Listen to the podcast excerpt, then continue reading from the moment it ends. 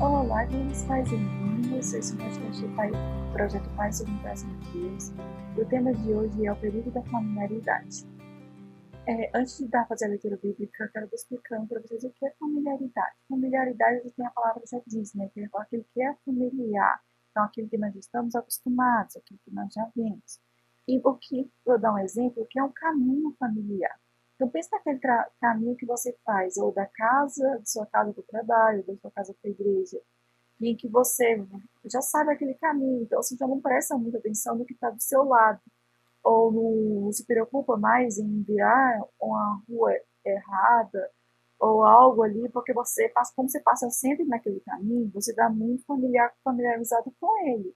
Então, muitas vezes acontecem mudanças na rua que você mesmo não percebe, porque você participa todo dia, você quer chegar naquele lugar, então você só pensa no ponto de saída do ponto de chegada. Você não percebe aquilo que está no seu caminho. Um exemplo que eu quero dar é foi quando a nossa igreja trocou o prédio. Então, nós éramos de um bairro e nós mudamos para outro bairro. Então, no, no primeiro culto que teve, eu fui com uma amiga.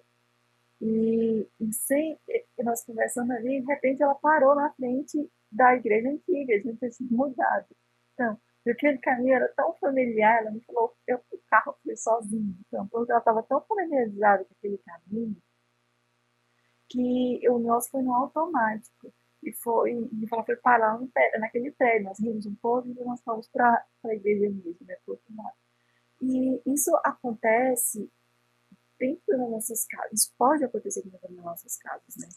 Eu quero estar lendo com vocês um texto que está lá em Mateus, capítulo 13, Mateus 13, a partir do 54. E voltou para Nazaré, cidade onde tinha morado. E enquanto ensinava na sinagoga, todos se admiravam e perguntavam: De onde vem a sabedoria e o poder para realizar milagres? Não é esse o filho do carpinteiro? Conhecemos Maria, sua mãe, e também seu irmão, seus irmãos, Tiago, José, Simão e Judas. Todas as suas irmãs moram aqui entre nós. Onde ele aprendeu essas coisas? Sentiam-se muito ofendidos. Então Jesus lhe disse: Um profeta recebe honra em toda parte, menos em sua cidade, entre a sua própria família. E por causa da incredulidade dele, se realizou ali apenas uns poucos milagres. Então nós vemos aqui que Jesus foi, pra, voltou para sua cidade, voltou para casa e ele foi à sinagoga. E antes ele, antes quando ele estava ali, ele era Jesus. E agora que ele voltou, ele já é o Messias, ele já está ensinando as pessoas de como agradar a Deus, ele está ensinando o Evangelho. Então, ele voltou ali na posição de, de filho de Deus. E, e aquelas pessoas não reconheceram, porque elas já estavam familiarizadas. Gente, nem sempre você ser familiar de alguém, ou você conhecer aquela pessoa ali por cima, de ouvir falar, você vai saber algo sobre ela. Então, muitas vezes nós somos familiarizados com pessoas, mas nós não conhecemos profundamente. Você pensa que então, Jesus cresceu naquele meio. Então, aquelas pessoas que estavam naquela sinagoga eram os amigos de infância, eram os conhecidos, eram os vizinhos. E, e eles conheciam Jesus superficialmente, mas não conheciam Jesus profundamente. Porque se conhecessem Jesus profundamente, eles não teriam tido essa atitude de rejeitá-lo. Aí pergunta onde, até, no versículo fala, né? Onde ele aprendeu essas coisas? Então, como assim? Ele é só o José, ele é o filho do José, o filho da Maria. As, os irmãos deles não são tal, as irmãs dele não estão aqui. Então, isso pode acontecer também dentro das nossas casas. Muitas vezes, na hora que a gente vai pregar o evangelho, mostrar o evangelho dentro das nossas casas, nós temos que tomar o cuidado para não mostrar esse evangelho superficial, só de familiaridade. Então, a criança vai crescer num ambiente onde o evangelho é familiar para ela. Então, ela vai ver, sabe, ela vai aos cultos domingos, é, ela vai participar de algumas coisas, ela vai ver algumas coisas, mas ela não vai se aprofundar. Então, o ambiente, ele só vai ter, ter coisas, mas ele não vai conduzir a ter o aprofundamento de Cristo. Então, nós, como pais, somos exemplos, sim, do Evangelho. Então, vamos orar na frente dos nossos filhos Vamos ler a Bíblia para os nossos filhos, vamos pedir para eles lerem a Bíblia, assim como a gente pede para escovar os dentes, assim como a gente pede para estudar, porque nós sabemos que a palavra de Deus é vida. Mas nós temos que aprofundar isso, ir além do superficial, além do que um texto ler um texto bíblico, pedir para decorar um texto bíblico. mas levá-los ao teu pensamento de meditar naquele texto. Oh, conduzi-los a permitir que o Espírito Santo faça esse trabalho na mente, na vida deles. Porque muitas vezes nós vemos adolescentes que são de família cristã, mas quando chega ali, eles não conseguem continuar na igreja, permanecer. Porque muitas vezes eles ouviram esse evangelho de forma super, superficial, ou muitas vezes é lançado como recompensas. Se você for ler esse versículo, você vai ser salvo. Se você ir para a igreja, você, você é salvo. E a gente sabe que o evangelho não é isso. O evangelho é a entrega a Jesus daquilo que ele fez por nós. É o sacrifício dele, é a graça de Deus em nossas vidas. Então, os nossos filhos precisam ser conduzidos a esse momento, a este encontro, entender esse Deus vivo. Uma coisa que eu amo muito é como o Velho Testamento se refere a Deus. Ao tempo todo ele se refere ao Deus vivo, ao Deus vivo, principalmente quando vai falar de ídolos. É, não construam ídolos porque Deus é um Deus vivo. Os ídolos não se medem porque Deus é um Deus vivo. Então Deus é esse Deus de relacionamento. Nossos filhos precisam aprender que, que eles são sacerdotes, que eles são filhos e que eles são noivos de Jesus. Então, e esses três é relacionamento. Um sacerdote para ter relacionamento com Deus. Um filho tem relacionamento com o pai. E a noiva tem relacionamento com seu noivo, a esposa tem relacionamento com seu esposo. Então, Jesus não é sobre conhecer sobre ele apenas, mas é experimentar em sua profundidade. Tem um versículo de Efésios, vou procurar aqui a visão da Bíblia,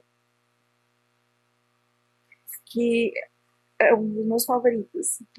Peço que da riqueza de sua glória, ele os fortaleça com poder interior por meio do seu Espírito. Então Cristo habitará em seu coração à medida que vocês confiarem nele.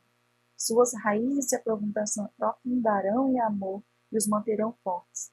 Também peço, como convém a todo povo santo, que vocês possam compreender a largura, o comprimento e a profundidade do amor de Cristo que vocês experimentem este amor, ainda que seja grande demais para ser inteiramente compreendido.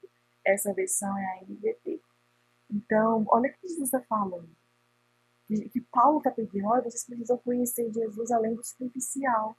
Vocês precisam conhecer Jesus além do que aquilo que eu estou falando, mostrando para vocês. Mas vocês precisam ir no lugar secreto de vocês. E vocês precisam experimentar esse Jesus. Então, quando, quando a gente lê a Bíblia, a gente comente, nossa, nossa, nossa, Deus falou isso comigo. Ah, quando eu estava orando, Deus me respondeu e foi tão lindo. É, momentos em família, é, às vezes a gente orando por coisas e temos que manifestar também as respostas. Nossa, Deus respondeu nessa questão, ele disse sim para isso, ou ele disse não por causa disso. Então, isso precisa ser trazido, né? Esse Deus vivo, esse Deus vivo dentro de casa, de Deus vivo que quando a família se reúne para adorar, Ele está presente ali. Onde a nossa casa é a embaixada do céu, é este lugar de adoração, onde Deus está pessoalmente aqui, porque nós somos filhos e porque Ele mora dentro de nós e Ele quer ter esse relacionamento.